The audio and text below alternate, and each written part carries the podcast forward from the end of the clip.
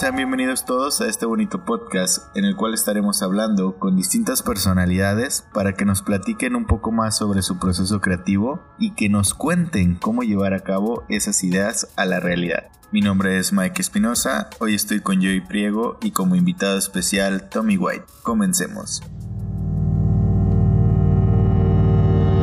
Tommy, platícanos un poco más sobre ti, qué es lo que haces para que nuestra audiencia te conozca un poquito más. Bueno, hola a todos. Yo soy Tommy White eh, por mis redes sociales, pero bueno, mi nombre es Tomás. Eh, yo soy creador de contenido para marcas, eh, trabajo de filmmaker y de fotógrafo. mi, también dentro de mi carrera tengo una carrera cinematográfica donde realizo cortometrajes, videoclips y demás pero mi foco principal está en las redes sociales, donde desarrollo casi todo, donde está toda mi área laboral, que es para marcas o para particulares, donde desarrollo contenido social, digamos. Oye, pues qué alegría escucharte, qué placer tenerte aquí. Te agradezco nuevamente por haber aceptado la invitación, por tomarte el tiempo de platicarnos un poquito más sobre tu proceso creativo y, cómo no, compartirnos un poco de tus experiencias. Muchas gracias por invitar. La verdad es que Tommy es un crack de las redes sociales y también un gran filmmaker. Les recomiendo que lo sigan en sus redes sociales, que conozcan un poquito más sobre el contenido que él hace. Pero ¿cómo andamos? ¿Todo bien? Pues bueno, Tommy, creo que es momento de empezar y creo que lo importante para poder iniciar esta conversación sería definir para ti qué es creatividad. es, es Vos sabés que cuando estábamos preparando esto, hace unos minutos, yo estaba pensando justamente en eso, porque yo antes tenía un, programa también de podcast y estuve como cuatro episodios junto con mi compañero intentando definir la creatividad y hace no poco de seis meses encontré un libro muy interesante que me ayudó como a aclarar mucho ese área, que se los recomiendo. Se llama Ágilmente y es de Stanislao Batrach, que es un biólogo. Pero en ese libro es como que la creatividad la definen y, como yo la capto y, la practico hoy, es como digamos la capacidad de crear desde la unión de elementos. En el sentido de decir, ¿de qué manera vas a unir esos elementos para generar cosas nuevas? Esa sería, digamos, la definición de creatividad de forma sencilla y llana. Eh, pero es como una capacidad de crear desde la unión creativa de elementos. O sea, vos podés tomar diferentes elementos que tenés en tu entorno y unirlos de manera original para crear algo nuevo. Eso sería la creatividad. Wow, pues vaya, qué gran definición. Ya comenzamos muy bien este podcast con referencias de libros. Y claro que sí, yo coincido en varios puntos contigo. Y bueno, antes de seguir platicando sobre este tema, quisiera que Joy, que nos acompaña el día de hoy, se presente, nos platique un poco más sobre él, nos cuente un poquito ahí qué es lo que hace y claro, ya que estamos entrando en conversación, que nos diga para él qué es la creatividad. Te escuchamos, Jay. Bueno, hola a todos, muchas gracias a Mike por invitarme a este podcast. Y pues, eh, hola, igual este Tommy, muchísimo gusto. Y pues bueno, eh, yo soy Joy, Joy Priego, me dedico eh, justamente igual al ámbito audiovisual, a la producción de cortometrajes, videoclips, etcétera. Incluso hay un poquillo de publicidad, comerciales. Y este, pues estoy estudiando cine, estoy en el séptimo cuatrimestre, estoy a punto de terminar la universidad. Incluso por ahí este, estoy produciendo eh, justamente un cortometraje que de igual manera estoy dirigiendo, se llama Presión Divina. Esperemos que pronto salga. y pues bueno, eh, para mí eh, la creatividad es un tema súper inmenso, completo, profundo. Es muy padre tu concepto, Tommy. Y pues para mí más que nada es atender tus necesidades y transformarlas justamente para solucionar un problema de la realidad o incluso muchas veces escapar de esta realidad. Este, simplemente la creatividad puede venir con un eh, tengo calor, pero no hay aire acondicionado en mi recámara, ¿qué voy a hacer? Puede ser que eh, mi creatividad me lleve a, no sé, a sacar hielo, eh, ponerlo en una toalla y acostarme en el suelo eh, con, con el hielo y la toalla, ¿no? Y así voy a estar muchísimo más fresco, ¿no? Este, bueno, un, un ejemplo muy rápido y tonto, ¿no? Pero sí, básicamente la creatividad, igual como dije, puede servir para escapar de la realidad. Pues lo hemos visto por años en el arte, ¿no? Eh, pintores como, como Van Gogh incluso este, pintaban para eh, sentirse eh, alejados del mundo que, que creían que, que, no era incluso tan bello y no, y, no sé, no, no, no les complacía y encontraban mucho más placer en la pintura. Y pues justamente pues era su, su método de creatividad y escapaban de la realidad. Y pues muy felices de estar acá. Pues comenzamos muy bien este podcast, la verdad y qué interesante es escuchar los diferentes puntos de vista de esta misma palabra y cómo para cada persona es, es distinto este proceso, ¿no? Continuando contigo, Tommy, quisiera que nos platicaras un poquito más sobre tu proceso, que iniciáramos a entender, a inmiscuirnos en tu mente y que nos contaras cómo tú llevas este proceso, porque claro, está esta teoría que dicen que hay dos tipos de personas, ¿no? la persona que se levanta en la mañana, se mete a bañar, o en la tarde o en la noche, y mientras que está bañándose le llega la idea, ¿no? La persona espontánea, la creatividad espontánea. Y está esta otra teoría que habla de la creatividad como un proceso, que ya es una creatividad que, bueno, los profesionales o las personas que ya nos dedicamos como al ámbito creativo o al ámbito artístico, tenemos que ir desarrollando. ¿Cuál es tu rutina? ¿Cuál es tu ritual? Tu, tu, tu secreto, vaya, para llegar a todas estas ideas que nos compartes. Y sí. pues sí, ¿cómo, ¿cómo sería tu rutina? Platícanos. Sí, es, como...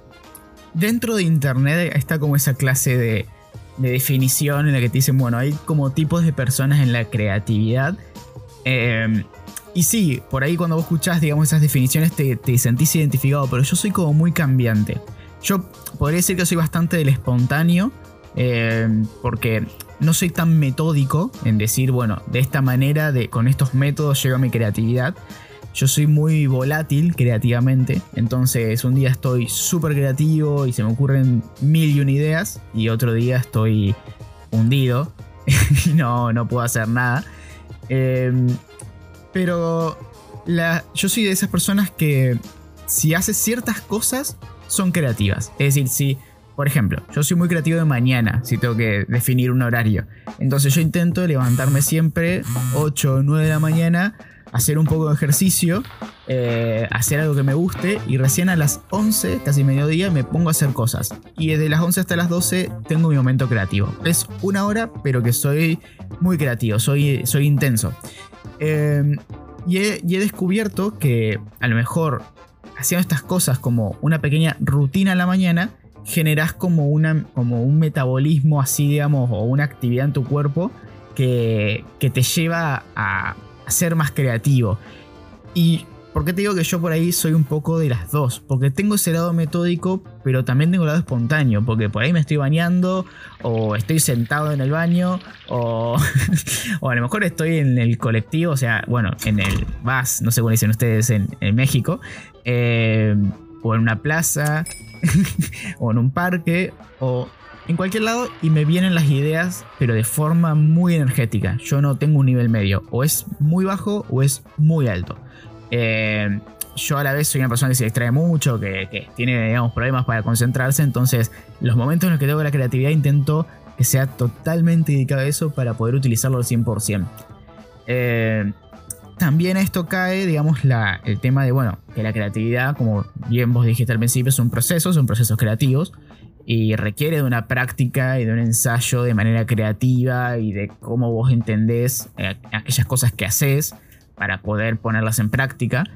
Y, y una vez que yo entendí eso, que, que bueno, yo estudié la creatividad hace mucho tiempo, entonces una vez que entendí eso, entendí cómo funcionaba y entendí en qué momentos tenía que aprovechar la creatividad y en qué momentos no. O sea, por ahí hay momentos donde te sentís creativo, pero no es una creatividad, digamos, eh, ¿cómo decirlo? Real, eh, o no es una creatividad eh, gruesa, es como algo que te vienen ideas, pero no tienen como el, sostén suficiente como para pasar a hoja, a una hoja. Es como ese, síntoma de la hoja en blanco o eso de, bueno, tengo la idea pero no tengo el desarrollo, que bueno, suele pasar bastante. Y es, es como esa volatilidad de la idea o de la creatividad en sí. Cuando uno comienza, tiene este miedo de saber si está haciendo las cosas bien. Y evidentemente, pues no sabemos cómo generar más creatividad o cómo ser más creativos. Y se me hace muy interesante que nos platiques que esta misma creatividad puedes aprenderla, puedes investigar y aprenderla. Y no solo eso, yo creo que también es cuestión de autoconocerse y saber qué cosas lo vuelven a uno más creativo. Y que esta creatividad como también puede llegar espontáneamente, puede haber ciertas cosas o ciertas acciones que nos ayuden a ser más creativo. Lo que me lleva al siguiente punto. Una vez que encuentras tú esas cosas que te vuelven más creativo y que ya tienes una rutina como tal o un proceso y te llegan a, encargar, a lo mejor tú ya lo has vivido con alguna marca o con algún proyecto personal que te dicen, sabes qué, eh, ocupo tantos piezas de video o tal producto para tal día y ya te ponen una fecha determinada. No sé si te, te llega este sentimiento, el tan famoso bloqueo creativo o lo que tú comentabas, la hoja en blanco, que sientes que este mismo proceso que tú ya creaste te vuelve menos creativo o te, o te fuerza a ser creativo en un punto en el que te preguntas, ¿en realidad te estoy siendo creativo? ¿En realidad te estoy haciendo algo nuevo? Y no sé si te ha pasado este sentimiento y que nos puedas platicar un poco cómo puedes romper con él, si lo has vivido, si no lo has vivido, eh, qué sucede en esta, en esta situación. Claro, claro, sí. Em, es como que uno a lo largo de... Bueno, te pongo el ejemplo, ¿no? Yo empecé con esto como un hobby y cuando uno utiliza esto como un hobby, por ahí es mil veces más creativo. Eh, porque no tiene una presión o no tiene una obligación, y no tiene algo que le dice en la cabeza sé creativo, sino que es algo espontáneo, que te sale, ¿no? Entonces cuando uno profesionaliza y, entra a un área laboral con esto, se compromete a ser creativo, se compromete a hacer cosas originales para tus clientes. Porque en el medio hay plata, hay guita, hay dinero y hay que hacerlo rendir. Entonces, eh, cuando uno comienza el área laboral, eh, se encuentra con esto de las crisis existenciales, las crisis creativas y todo ese quilombo, ese embrollo que, uno, que a uno le surge y que empieza a convulsionar en decir, listo, no soy para esto, que esto que lo otro, eh, no sirvo, no, no tengo más ideas, hasta acá llegué. Pero si uno lo, lo, ve desde la perspectiva del entendimiento de la creatividad, como bien dijimos, es un proceso, eh, sabe eh, por qué lugar está pasando y sabe a qué lugar tiene que llegar. Porque la creatividad, el proceso creativo es como un camino, por así decirlo, ¿no? Es como un camino. Y una vez yo vi una charla TED muy interesante, que no me acuerdo quién la daba, eh, es, un genio, pero no me acuerdo quién la daba, que explicaba a la creatividad como tres cajas. una caja negra, una caja roja y una caja blanca. Y la caja negra era ese momento donde uno está, ese, ese, ese, ese sentido reprimido de las ideas, o no valgo, y esto que lo otro, y que no me salen las ideas, y que no soy creativo, y que no puede, y esto que lo otro. Y uno en, ese, en esa parte, en esa etapa de la creatividad, que es la primera parte, tiene que juntar todas las fuerzas para poder pasar a la segunda etapa, que es lo más difícil. Eh, y aparte es como pelear contra la negatividad, pelear contra todo el, entorno que te dice que no y pelear contra tu propia mente que te dice que no. Y una vez que vos peleaste, hiciste y, te nutriste de un montón de, recursos, herramientas y elementos, empezás a tener ideas y pasás a la segunda etapa de la creatividad, que es la caja blanca. Esa caja blanca, no, perdón, la caja roja. Esa caja roja es la caja donde más energía tenemos creativamente. Donde, ¿se acuerdan que yo le dije que a mí me pasa un momento en perdón, a mí me pasa un momento en el que tengo ideas súper creativas, pero que por ahí no son lo mejor que puedo pensar. E, esas ideas surgen en esta etapa. en la etapa de la caja roja, porque es cuando más creativos somos, cuando nos salen 10.000 ideas, cuando creemos que a lo mejor podemos subirnos arriba de un pajarito y volar a la, a la estratosfera y pensamos que esa idea es buenísima, entonces nos queremos subir arriba del pajarito y volar a la estratosfera, pero cuando lo vamos a hacer nos damos cuenta que no, que no se puede. O queremos subir eh, a una nave espacial a la luna y nos damos cuenta que no se puede. Y ahí inevitablemente nos volvemos eh, a, a, deprimir y a pensar que no podemos. Y es como una ida y vuelta entre esas dos etapas, entre la etapa negra y la etapa roja. Y Claro, que es como la crisis del guionista, ¿no? Claro, la crisis. Que hace su guion, luego llega el productor y le dice, esto no es Exacta, viable. Exactamente, es esa, es esa cosa. Entonces, el, el, guionista que trabajó en eso se quiere pegar un tiro primero, se quiere pegar un tiro tremendo. Y, y después entra en esto de, ¿y ahora qué? Ya no tengo más ideas, esto era genial, no me, no me sirve, no le gusta a la gente, ¿para qué? No sirvo para esto. Y lo peor que puede pasar en el proceso creativo es una vez que vos evolucionaste y avanzaste de etapa, suponete de la caja negra a la caja roja, volver a la caja negra. Es decir, fuiste tan débil eh, con tus ideas o con tu forma de ver el mundo que terminás volviendo y tenés que volver a hacer todo ese camino de vuelta de aceptación, de entendimiento y de volver a la caja roja. Eh, y al final está la caja blanca, que es cuando una vez vos entendiste eso y fuiste y volviste entre las dos etapas, porque es esa parte súper normal, a todo el mundo le pasa, pasás a la caja blanca donde te volvés un poco más maduro creativamente, donde entendés ese proceso, donde sabés cómo se dan las cosas, donde podés poner en práctica aquello que pensás, es decir, esas ideas que vos tenés son viables, son producibles, son ejecutables, son eficaces y son eficientes. Eh, esas ideas, una vez que se pueden poner en marcha, vos las pones en marcha y tienen resultados, es porque estás en la caja blanca. Porque ya entendiste cómo funcionas creativamente, porque ya entendiste cómo funcionan tus ideas, porque ya rompiste mil y un papeles y tiraste mil y un guiones. Y esa caja es la que te asegura que estás creativamente activo. Pero igual, ese proceso creativo no funciona tampoco para todo, porque por ahí sos creativamente bueno en guiones, pero no en cómo filmar la película. ¿Me explico? O sea, es totalmente diferente. Pero el, ese, ese proceso, cuando vos lo entendés en el área laboral y, y, lográs ver en qué lugar estás vos, sabes cómo moverte. Si no lo entendés, es complicado. Porque a mí me vienen esos ataques de bajón de decir, bueno, me, me habló tal marca y quiere que haga, no sé, su producto de tal manera y no puedo porque estoy mal creativamente. Bueno, entonces intento buscar soluciones que me brinden eh, nuevas, eh, nuevos elementos y recursos. Al principio dije que la creatividad era como, digamos, esa capacidad de crear de distintos elementos. Entonces, lo que necesitamos para crear es buscar elementos nuevos, que te inspiren a hacer cosas nuevas. Que vos puedas agarrar esos elementos y crear. Al menos eh, los creadores como directores, realizadores, muchas veces tenemos eh, temas y premisas los cuales eh, se han formado por la necesidad de contarlas a diferentes personas por medio de las experiencias de nuestra vida que, queremos justamente decirle a nuestro público, hey, eh, ponme atención, te estoy contando esto y así, ¿no? justamente, por ejemplo, Gaspar Noé muchísimas veces nos habla de, de lo oscuro de las personas, ¿no? Este, de qué tan oscuro realmente puede ser el cerebro humano. Y incluso, por ejemplo, yo en lo personal muchísimas veces hablo de la libertad, ¿no? De, de, de, de, ah, de, de lo bello que es la libertad. Incluso a veces si la libertad nos puede conducir a rumbos un poco oscuros, ¿no?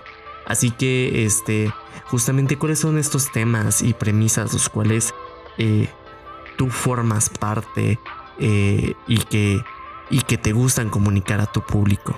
Yo, como, o sea, si pudiera definir em, un punto sobre el cual yo siempre intento comunicar, no podría. Porque, o sea, tengo siempre, por ejemplo, en mis cortometrajes, yo suelo ser el guionista junto con un compañero, y siempre hay un hay algo que tiene que ver con el cortometraje anterior, o que tiene que ver con la historia anterior y demás pero siempre intento hacer cosas nuevas y comunicar cosas distintas. Por ahí uso mismos elementos. Suponete, en mis cortometrajes siempre se repite, por ejemplo, que actúan nenes o, nenas, eh, niños. Y, por ejemplo, siempre estaba muy presente el tema de la lluvia. Siempre hay agua o siempre hay eh, algo, algo característico con eso. Y siempre hay algo que tiene que ver con la búsqueda, con buscar cosas. Eso eh, podrían ser elementos que tienen que ver, pero la historia en sí busca y tiene algo, algo distinto. Eso en cuanto a lo cinematográfico, porque después en el área comercial, eh, yo lo que intento transmitir siempre es como un aire de... Eh, de, no sé si de innovación o, de actualidad, pero siempre intento tirar cosas frescas, cosas nuevas, eh, cosas dinámicas, cosas que, que, no te sean engorrosas y que te despierten un lado de tu cabeza que te diga, fa, mira cómo está hecho esto, mira cómo se las ingenió para hacer esto, mira lo que se puede hacer. Siempre intento como dar una inspiración desde el lado comercial. Lo que hago para marcas, lo que hago para mis cuentas, lo que el lado de YouTube que tengo yo, que siempre intento educar desde los lados de filmmaker. Em, pero son como esas dos cosas. O sea, puede haber elementos iguales eh, que yo vaya repitiendo, pero lo que intento comunicar va a ser distinto. Porque no, no me centro en comunicar algo en específico directamente. Mismo eh, un ejemplo mexicano del toro que tiene tan presente el tema de los monstruos y tiene tan presente el tema del agua y demás. Y es como, bueno, eso que, a lo mejor ciertos artistas intentan representar o, están casados con un tema, yo lo siento más con casado con elementos que transmiten algunas cosas. Eso lo veo más por ahí. O sea, de cómo utilizar los elementos para transmitir ideas. Eh, a mí me gusta el tema, por ejemplo, de, meter en los cortometrajes niños, porque representan como una inocencia que es muy, muy real, eh, muy, muy que solo ellos la pueden tener. O sea, cómo viven los niños las cosas o cómo las, cómo las pasan. Eh, el año pasado yo hice un cortometraje que se llama La Soga, que es básicamente una nena que es una nena totalmente inocente que se engancha en un juego con una soga. Una soga que tiene vida. Eh, fue un quilombo hacer eso porque teníamos que hacer CGI con la soga, no fue un quilombo, pero bueno. Eh, o sea, la historia iba con que la nena se hacía amiga de una soga. Y esa inocencia que queríamos transmitir es lo que después termina desencadenando una tragedia. Que bueno, no sé si quieren que les cuente el final, pero básicamente es como que, bueno, se, se, se, se va para el cielo la nena gracias a esa inocencia. Entonces, en otros cortometrajes podríamos haber utilizado esa inocencia para mostrar amor, para mostrar, no sé, eh, tristeza, para mostrar libertad, para mostrar angustia. Eh, y esos elementos son los que podemos utilizar de manera dinámica para transmitir cosas nuevas. Esos recursos, esas herramientas, el agua, eh, las luces, cómo utilizar esas, luces, eh, hay, personas, eh, bueno, directores, que tienen una cierta identidad visual en, sus, en su fotografía, en, en sus películas, porque son, es su identidad, ¿no? Pero ellos siempre la usan de una manera distinta y la pueden lograr adaptar. Hay otros que hacen mejor y otros que hacen peor. Pero es como utilizar los elementos para comunicar. Y bueno, Tommy, este, justamente igual, este, eh, nos encantaría que nos, este, eh, dijeras eh, y nos comentaras más que nada este, sobre un punto esencial en audiovisual, lo cual es las imágenes, ¿no? ¿Cuáles son estas imágenes las cuales te han formado por medio de tu carrera, este, que son referentes tuyos, ¿no? Es bien sabido que, que las personas que nos dedicamos a lo audiovisual nos formamos muchas veces con imágenes, videos, cine, eh, cuadros, eh, etcétera. Y muchas de estas referencias incluso se quedan incrustadas ¿no? en nuestro cerebro. Y, a veces estamos eh, replicando incluso proporciones áureas que vemos en, pinturas, en películas, que simplemente ahí se quedan en nuestro cerebro, ¿no? De hecho, justamente el año pasado, cuando Guillermo del Toro, aquí en Guadalajara, México, este, puso su exposición, la de la casa con mis monstruos, recuerdo que en el segundo piso del Musa, el museo donde se expuso esta, esta, eh, valga la redundancia, exposición, este, em, había un puesto de cómics, un puesto de cómics el cual, este, eh, ajá, el cual tenía cómics y según decían que Guillermo del Toro eh, justamente iba a comprar cómics a ese puesto, ¿no? Y a un lado en la pared había muchísimos cómics que justamente Guillermo del Toro había comprado y era su colección original. Entonces de repente nos enseña la portada de un cómic, este, el, la persona que nos está haciendo el tour por el museo y nos dice, miren la portada de este cómic, eh, Guillermo del Toro compró este cómic a los... Ay, la verdad es que eh, no recuerdo bien su edad, a los 12 años tal vez. Y a los 12 años eh, le encantó este cómic y se olvidó de él, ¿no? Y de repente, 30 años después, este, en Pacific Rim o La Cumbre Escarlata, no recuerdo bien cuál película de él era, recrea justamente la portada de este cómic. Y justamente yo le dije, oye, este, o sea, hablando de que eh, la, persona de los cómics, este, que nos estaba dando el, recorrido a, Guillermo del Toro, este, le comentó de que, oye, pero es que no manches, este, eh, la portada de, este cómic tú la recreaste en, Pacific Rim, de que ya te habías dado cuenta de esto. Y Guillermo del, eh, Guillermo del Toro dijo, no mames, no, no, no, no, no lo recordaba para nada. Este, pero justamente es muy interesante. Guillermo del Toro, eh, sus palabras, eh, dice, eh, es muy interesante cómo realmente esta imagen se quedó en mi cerebro y muchos años después la fui, este, la fui recreando, ¿no? Se me hace la verdad impresionante. Mira, yo soy mucho de sacar ideas em, de otros creadores. a mí me gusta mucho interactuar con otras personas, con otros creadores. Saber cómo ellos hacen las cosas. Entonces yo he hablado con muchas personas, muchos creadores, de las cuales me he nutrido mucho. Eh, del lado más que nada de mis colegas o mi entorno, ¿no? Eh, Siempre estoy atento a qué hacen los creadores, mis colegas, mis compañeros o incluso otros que no conozco, para saber en cómo se, cómo se mueve la cosa, qué utilizan, cómo lo utilizan, cómo adaptarlo a mi contenido. Porque también está esto de, bueno, a una persona puede copiar, digamos, o puede, eso, eh, tomar literalmente la idea, por así decirlo. Pero yo como en ese aspecto tengo como dos conceptos y es que yo utilizo eso para tomar, como yo les dije, elementos para crear cosas nuevas. Y también tengo la, la, idea de que nadie puede copiarle a otro, porque por más de que quieras, siempre va a haber una impronta propia que, le da el proyecto. Suponete, yo si intento copiarle algo a Peter McKinnon, o no sé, a Campanella, o no sé, a. qué sé yo, no se me viene nadie a la cabeza. Eh, no voy a poder, porque inevitablemente yo ya tengo una identidad visual, una identidad de cómo hago las cosas, que, voy que la voy a terminar inculcando, eh, y porque va a salir así. Ahora, con respecto a, a específicamente sobre por ahí qué me nutrí, yo vi mucho contenido eh, durante el, no sé, ¿qué fue? El 2014 a 2018, ponele esos cuatro años, vi mucho contenido de YouTube. Eh, soy muy de YouTube. Entonces, me nutrí mucho de esa época de filmmakers y de fotógrafos y de ahí empecé a formar una base. Si tengo que, por ejemplo, desde la parte cinematográfica eh, nombrar, no me considero una persona que sea muy cinéfila o que vea muchas películas, a pesar de que me encanta el cine. Eh, sino que yo fui creando esa imagen a partir de otra área como era YouTube o como era Instagram o como era, no sé, eh, no sé qué, no, creo YouTube y Instagram, no, no, no, no tomaba más, más, que, más que de ahí. Eh, y de ahí fui formando como distintas caras eh, que después uní y formé a Tommy White, ¿no? O sea, formé mi propia identidad.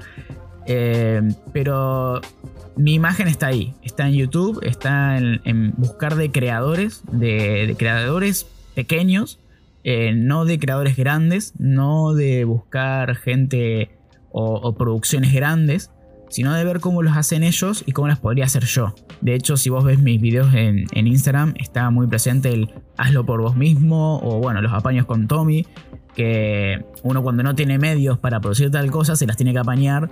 Entonces eso es un poco mi, identidad, ¿no? El apañársela con lo que haya o con lo que tengas. Eh, cosas de bajo presupuesto, cosas de... Cosas más básicas, eh, pero que tienen una calidad y un mensaje más alto. Eh, más o menos por ahí iría la identidad que, yo formé. Oigan, pues estos muchachos ya se me adelantaron y es muy interesante escucharlos hablar sobre estos elementos que te ayudan a generar historias. Sin embargo, voy a tener que poner un alto para retomar el tema principal, que son los procesos creativos. Y quiero regresar contigo, Tommy, para que nos platiques un poco sobre tu día a día, poniendo este mismo ejemplo, que la verdad es que te la voy a regresar un poquito ahí, Tommy. Pero bueno, yo llegué a asistir eh, a una plática que dio Tommy en la cual nos ponía un ejemplo sobre una marca de renta de autos. Entonces, haciendo esta misma referencia, imaginemos que llega una empresa de renta de autos y te dice, Tommy, ayúdanos a generar contenido de marca. ¿Cuál sería tu proceso creativo? Debo admitirte que nunca pensé que nadie me iba a recordar ese ejemplo. Son cosas que uno dice aleatoriamente en un workshop y se las olvida, pero vos me la trajiste vuelta a la cabeza. Eh, bueno, nada. A ver, suponete, me llega una empresa de autos, eh, Mercedes-Benz, ojalá, y me pide que le haga, no sé, una publicidad. Yo, eh, primero que todo, intento charlar con, esa, con ese responsable del área de marketing o publicidad o lo que sea, porque me gusta saber de verdad lo que busca el cliente. Em, en el decir, bueno, ¿cuál es tu verdadera idea? ¿Qué es lo que buscas? Eh, mostrame ejemplos, mostrame imágenes, mostrame canciones, cosas que tengas en la cabeza, cosas que se le hayan ocurrido y trasladémoslas a esto. Em, de ahí empiezo a elaborar eh, una, digamos, una hoja eh, de, ideas o un brainstorming, una lluvia de ideas, em, que empiezo yo solo. Es decir, con a partir de esa hoja de ideas que me dio el cliente, me tomo una mañana, me tomo una tarde o me tomo unos días para generar ideas y a la par buscar ejemplos, buscar elementos, buscar recursos. Porque si vos vas a ser creativo, necesitas, recursos. Entonces, algo que yo recomiendo mucho es esto de, de descontracturar de tu rutina. Es decir, salir de esas cosas que son normales y pasar a las cosas que necesitas. Suponete, en mi caso serían los autos. Entonces me pondría a ver videos de autos, cómo son los autos, qué tienen los autos, cómo, cómo funciona el motor de un auto. A lo mejor si hay un documental sobre una marca famosa o la marca que me contrata, lo veo, si hay un video. Eh, empiezo a nutrirme de esos elementos que necesito para hacer la, eh, la propaganda, el contenido. Eh, una vez que ya tengo esas herramientas y esos recursos, empiezo a buscar similitudes, empiezo a buscar ideas, empiezo a unirlos, a, generar interacción entre cada idea y sacar subideas o otras, eh, o como sería, otros detalles. Suponete, eh, yo guionizo siempre o, hago las ideas con música de fondo. Entonces, según la música, se me ocurre tal idea. Según esta, esta canción se me ocurre tal cosa, entonces voy tomando eso en cuenta.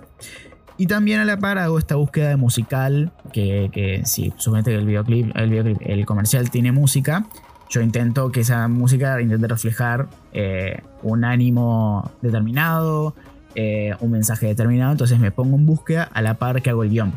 Me gusta siempre tener primero la canción para saber cómo voy a filmar, cómo voy a hacer todo. Y mm, una vez tengo esas, esas ideas, hago un pequeño, digamos, una pequeña hoja eh, donde hay un timeline y donde voy agregando ahí las cosas que digo, bueno, esto va acá, esta idea va acá, una toma de este estilo podría ir acá, ta, ta, ta, ta, ta, y se la presento al cliente. El cliente me puede decir sí, no, esto sí, esto no, esto puede ir, puede no ir, y a partir de ahí ya elaboro un guion, eh, que es la parte más difícil, a pesar de todo eh, hay gente que le cuesta más por ahí generar la idea principal o la base, pero a mí me cuesta mucho guionizar porque es un proceso lento y yo me distraigo demasiado. Entonces, bueno, ese lado me cuesta. Y, nada, una vez ya voy guionizando, voy planteando también a la par un storyboard, donde creo que es la parte que más me gusta, el storyboard, eh, que es pesado hacerlo porque es plano por plano, pero bueno, si, si uno tiene que dibujar, tiene que dibujar. Y ahí es la parte donde creo que de verdad sale la creatividad cinematográfica, donde ya voy pensando qué luz voy a utilizar, cómo van a ser los planos, qué movimiento va a haber, si es un traveling, si es un tilt up, si es un tilt down, todas esas cosas. Eh, y ya me voy haciendo una, idea y una expectativa sobre cómo sería. Y bueno, hay que ver si te chocas con la realidad o no. Pero la cosa está en, en, elaborar bien ese guion y ese storyboard. Podría ser así, simplemente o, simplificado y generalizado, un proceso creativo. Pero suele haber problemas en el medio, obviamente, como cualquier cosa. Eh, pero no es tan largo como, se, como parece. Eh, puede llevarte tiempo el tema de buscar recursos. Porque si son temas difíciles, ahora me tiraste un auto, es muy normal un auto, pero si por ahí te contrata una empresa que hace soja, yo no sé nada sobre soja, tengo que ponerme a ver qué mierda es la soja, eh, es complicado. Pero es más, o si por ahí te contratan gente más normal, suponete remeras o una empresa que hace eh, Coca-Cola o bueno, una bebida, bueno, es más fácil, sabes qué quieres transmitir. Eh, o cómo, cómo, es el producto o qué hace el producto. Eh, pero por ahí, se desarrolla. Sí, sí, sí. Pues esto más que nada te lo preguntaba para que las personas que nos escuchan puedan asimilar o entender un poquito más sobre tu proceso con, con las marcas, ¿no? Lo que tú nos comentabas. Tú llegas directamente con el cliente, les haces un pequeño briefing, una pequeña encuesta, te sientas a platicar un poquito de, del producto, de ellos, de su marca, para poder llegar a entender y conocer eh, lo que en realidad ellos quieren, ¿no? Después pues generas una propuesta donde pues ya, ya viene tu, tu parte, tu parte creativa, tú le metes ahí un, poquito de mano y bueno, generas como, como esta primera, este primer acercamiento o este inicio del proceso creativo en la parte profesional que sería la parte de marca o la parte pues un poquito más controlada de proceso creativo. Esto en la parte profesional, pero claro, aquí nos pasamos al siguiente extremo, al siguiente escenario. Donde tú nos comentabas, estás en el bus, estás en el metro y a lo mejor ves a un niño que a ti tanto te gusta la, inocencia o empieza a llover y escuchas la lluvia y te trae como este sentimiento o te, o te llega la inspiración desde ese momento de claridad, de inspiración que te llega la idea a la mente hasta el momento en el que aterrizas eh, esa idea en, papel. Me gustaría que nos contaras cuál es ese, ese proceso para, desde el punto en el que te llega la idea, te inspiras el sentimiento, al punto en el que ya lo estás aterrizando en papel. Porque claro, para muchos, para muchos de nosotros los creativos, a veces es difícil, ¿no? Tenemos es esa claridad de, que nos llegan las ideas, pero no sabemos cómo, cómo aterrizarlas. acá te comento algo que, o sea, fue la, de cómo surgió la idea de mi mejor cortometraje hasta ahora y creo que el que más me gustó, que fue Accent. Em, que tiene un niño dentro, pero en realidad la protagonista es una mujer.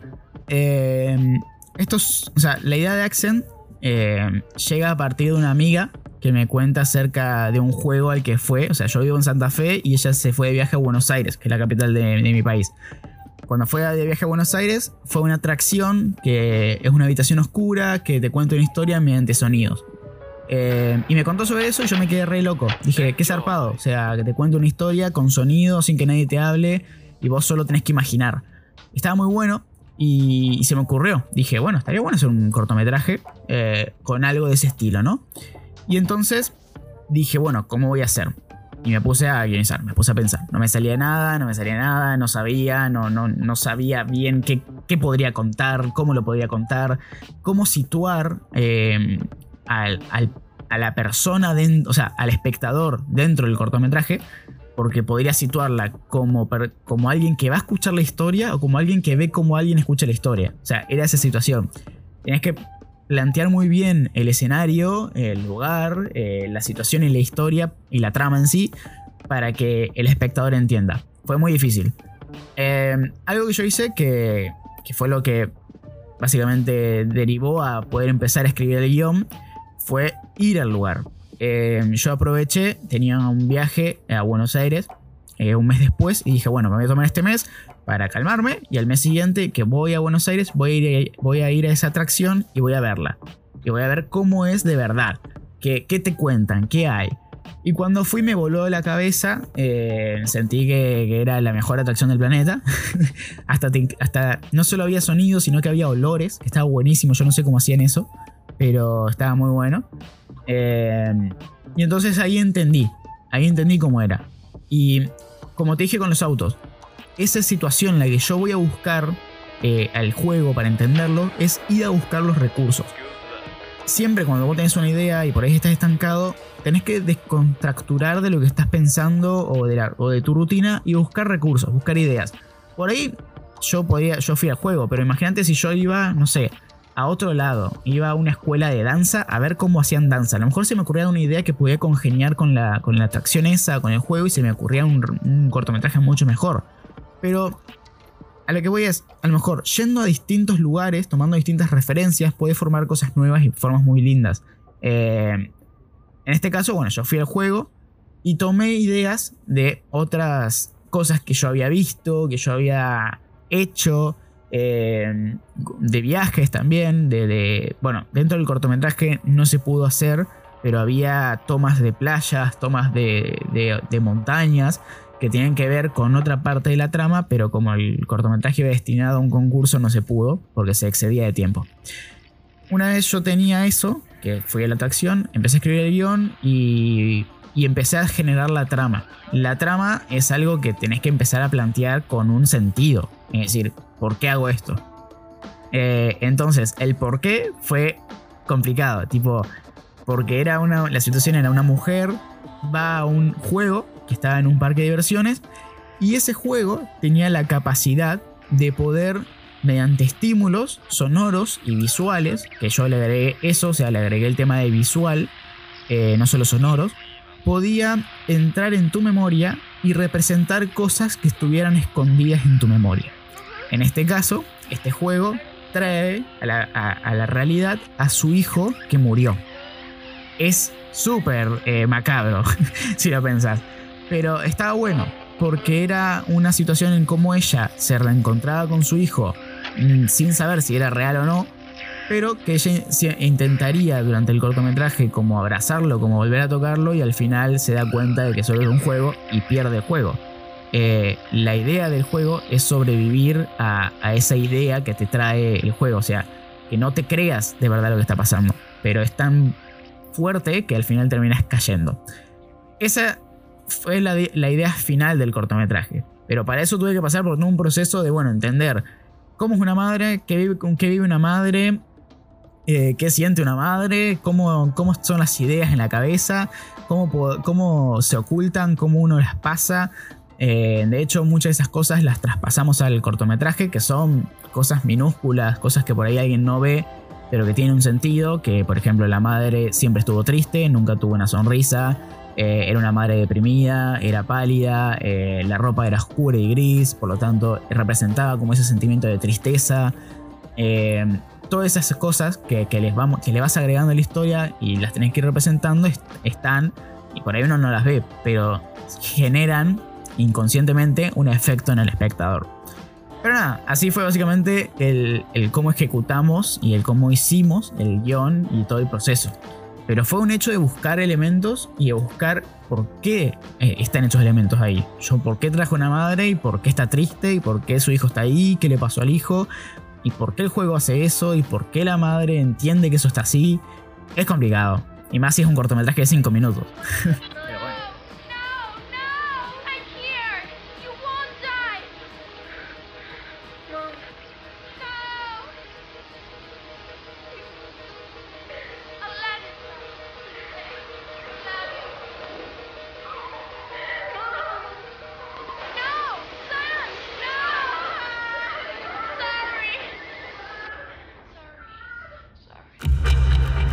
ahorita eh, eh, que bueno que empezamos a hablar de la publicidad. Porque, ay, wow, la publicidad, la verdad es que luego eh, es muy compleja y luego se presentan muchísimos problemas.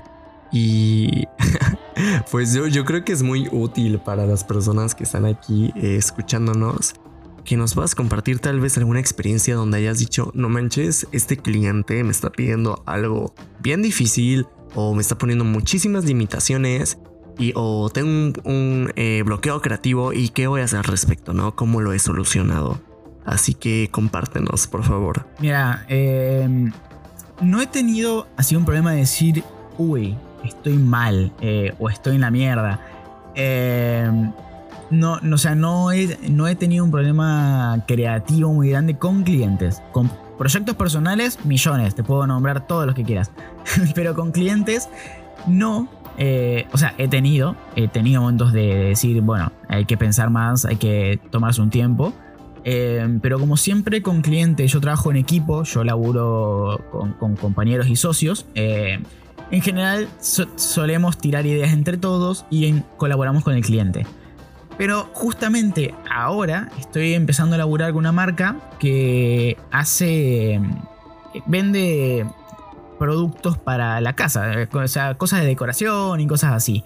Y estoy en esta situación de, bueno, ¿cómo puedo transmitir eh, eso de vender un producto como un sillón por Instagram? Que es algo a lo mejor muy inerte o algo que no puedo manipular tanto. Es decir, yo por ejemplo, cuando hago un video sobre Monster o sobre un perfume, puedo manipular el objeto, puedo tirarle agua, puedo hacer un montón de cosas. A un sillón no. Un sillón está ahí quieto, sin hacer nada. Entonces, es la situación de, bueno, ¿cómo hago que un sillón sea vendible? Y bueno, ahora tengo que ponerme a pensar eso. Estoy, es más, esta semana fue la reunión y yo me quedé pálido pensando, bueno, a ver cómo hago, qué hago. Pero bueno, eh, sí, me voy a tener que poner a buscar recursos, me voy a tener que, eh, me voy a tener que poner a buscar ideas, pero no lo veo como una crisis, porque, como te dije antes, yo entiendo cómo funciona la creatividad y entiendo que estoy en ese proceso de, bueno, tengo que cruzar de etapa, tengo que ponerme a nutrirme para con esos elementos formar algo nuevo. Eh, pero no, no estancarme y decir, chao, cagué, no puedo, no puedo hacer este laburo porque no, no sé hacer fotos de sillones. No, no, no voy a hacer eso porque he hecho otros laburos y han salido bien. Em, pero por suerte también, la mayor, de veces, la mayor cantidad de veces, eh, trabajo con clientes que ya tienen una idea, ya tienen una base sobre la cual yo puedo trabajar. Y eso está genial. Por ahí es muy descabellado, por ahí es muy complicado. Eh, este año empecé a laburar con una discográfica que quería videoclips estilo Hollywood y, era complicado. quería presupuestos mínimos a, la calidad de Hollywood. Y bueno, yo eh, había que darle a entender que en medio no se podía, pero que podíamos darle buena calidad. Eh, pero bueno, con el presupuesto que nos dieron, hicimos, hicimos buenos videoclips, hicimos videoclips bastante aceptables, pero tampoco habría que pretender que éramos Hollywood. Tampoco teníamos. No, no era la intención mostrar eso tampoco. Eh, pero bueno, creo que esas situaciones son las que vas sorteando. Es decir, si tenés la posibilidad de que el cliente tenga una idea, de que el cliente tenga algo sobre lo cual trabajar, genial. Y si no, intentar nutrirte, buscar recursos, buscar herramientas o buscar incluso hablar con, con socios o amigos que a lo mejor no están laburando en ese trabajo, pero que te pueden traer una idea eh, preguntarle a un fotógrafo amigo, che, ¿cómo harías esto? ¿Hiciste fotos de sillones? Bueno, ¿cómo lo harías? Eh, ¿Qué resaltarías? ¿Llevarías a una persona? ¿Le harías sentarse? Eh, no sé, ¿harías una animación? ¿Le cambiarías el color con After Effects? No sé, ir viendo. Justamente yo creo que tiene que ver muchísimo con la humildad, ¿no? Y con ah, realmente tener, o sea, como diríamos aquí en México, Eh, como los huevos de decir de que, oye, neta, eh, eh, me falta conocimiento de tal cosa y me gustaría que tú me lo proporcionaras, ¿no? Y, y, así, o sea, juntarse la verdad es que con gente creativa y no tener miedo de, de oír sus ideas y, y, pues justamente ir pasando la bolita, ¿no? ir pasando la bolita de creatividad y que todos aporten realmente porque pues justamente el trabajo audiovisual se hace en equipo, ¿no? Es que yo, yo era así. Yo era bastante de, decir ese lado egoísta de no, yo lo hago, yo sé, yo puedo. Eh, pero con el paso del tiempo me di cuenta que no. Y hoy te puedo decir que me gusta laburar con gente que sabe más que yo. Es decir, con gente que está mucho más estudiada. Me, me encanta laburar porque aprendo mucho aprendo y me nutro mucho de esa persona. Qué maravillosos invitados tengo el día de hoy. Como no, nuestro invitado especial Tommy White, el cual nos está llenando de gran valor y nos está platicando mucho sobre sus experiencias. Y Joy Priego, que está codirigiendo este podcast y que claro, nos está llenando también de, de un gran valor y de una gran enseñanza. Retomando esta idea que ya traen en conjunto ustedes dos sobre las colaboraciones, me gustaría pues retomarla y comentarte encaminado a esto de los procesos creativos. Game over.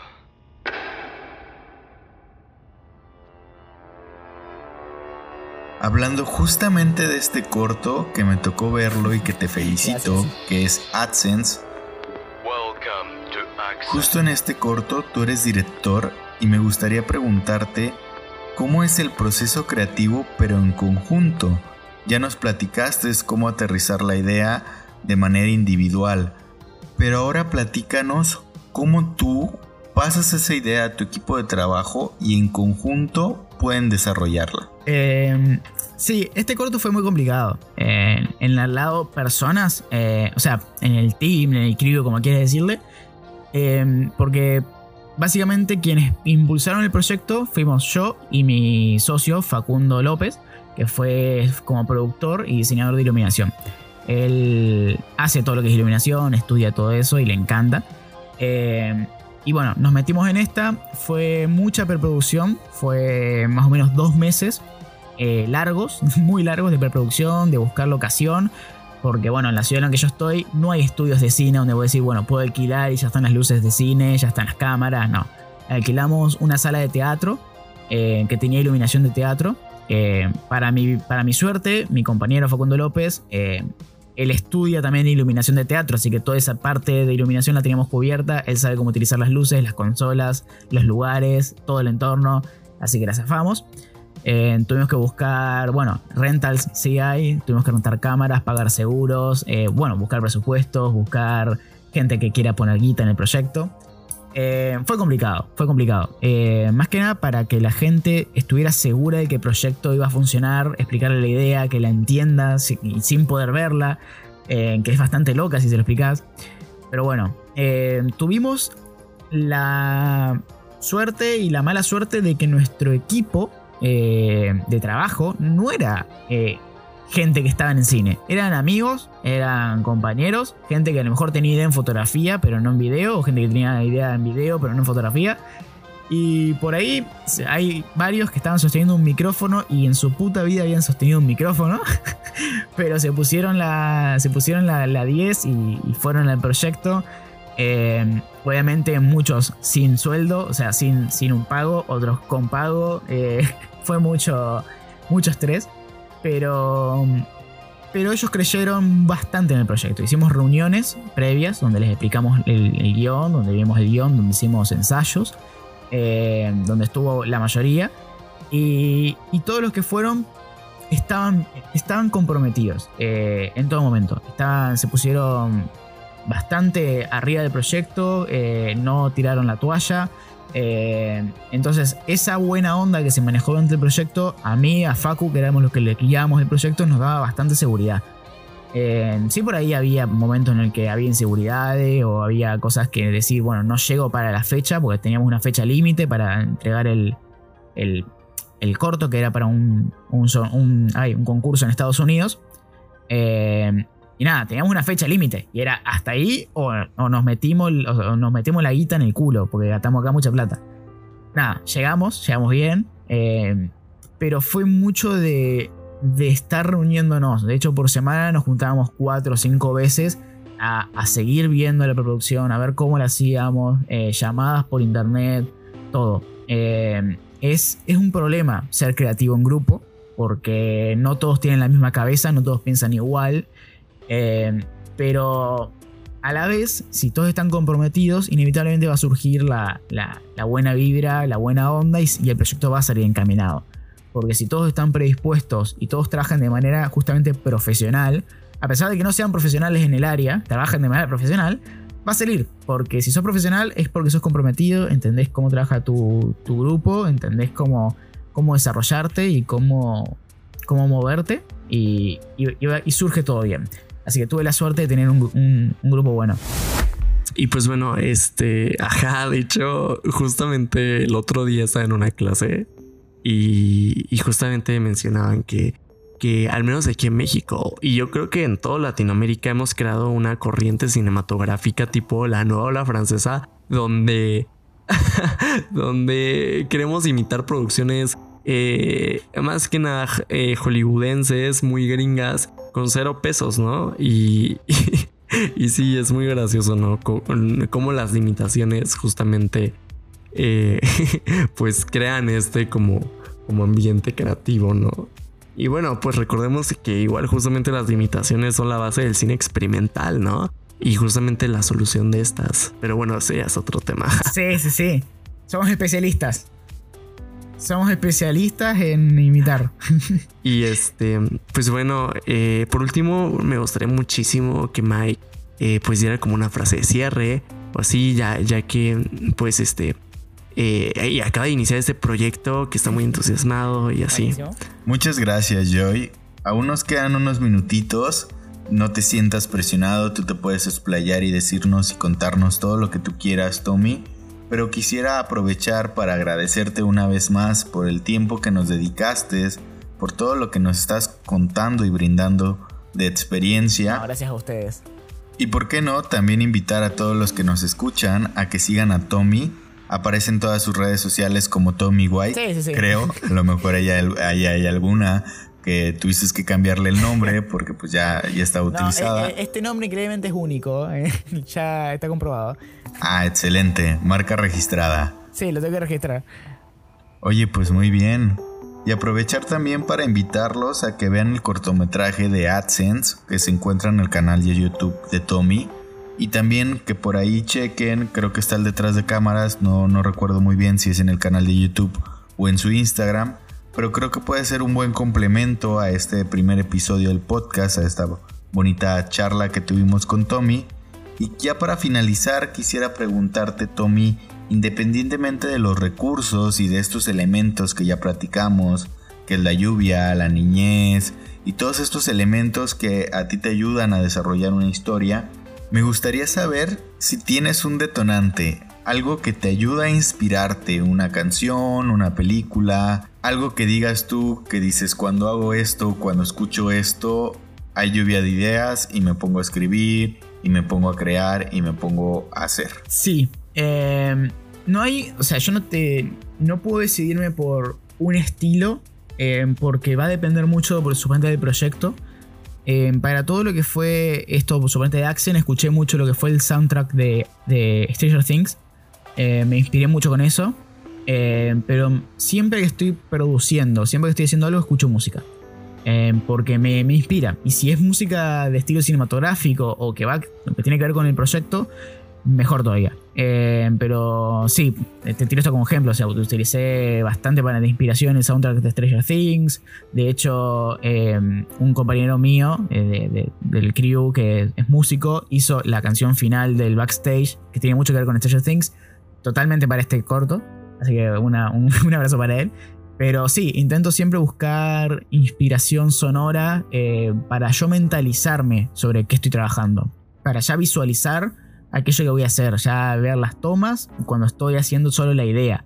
Eh, o ya ver, digamos, qué movimiento de cámara, ya cuando apenas estoy escribiendo la segunda idea.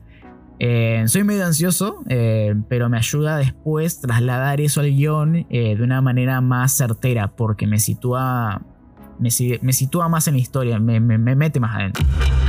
Un actor muy famoso comentaba en una entrevista que él para poder interpretar sus papeles tenía que vivir la experiencia en carne propia.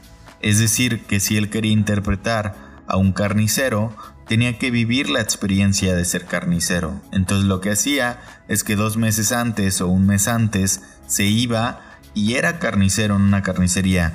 Trabajaba como carnicero día y noche hasta entender y comprender perfectamente el personaje.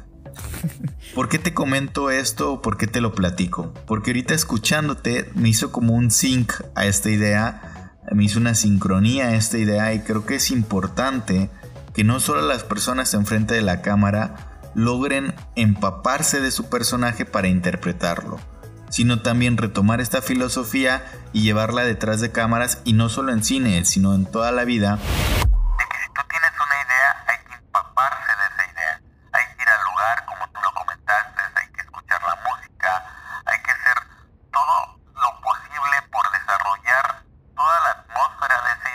Empaparte de ella para poder generar la creatividad y lograr concretar Exactamente. lo que quieres para tu proyecto.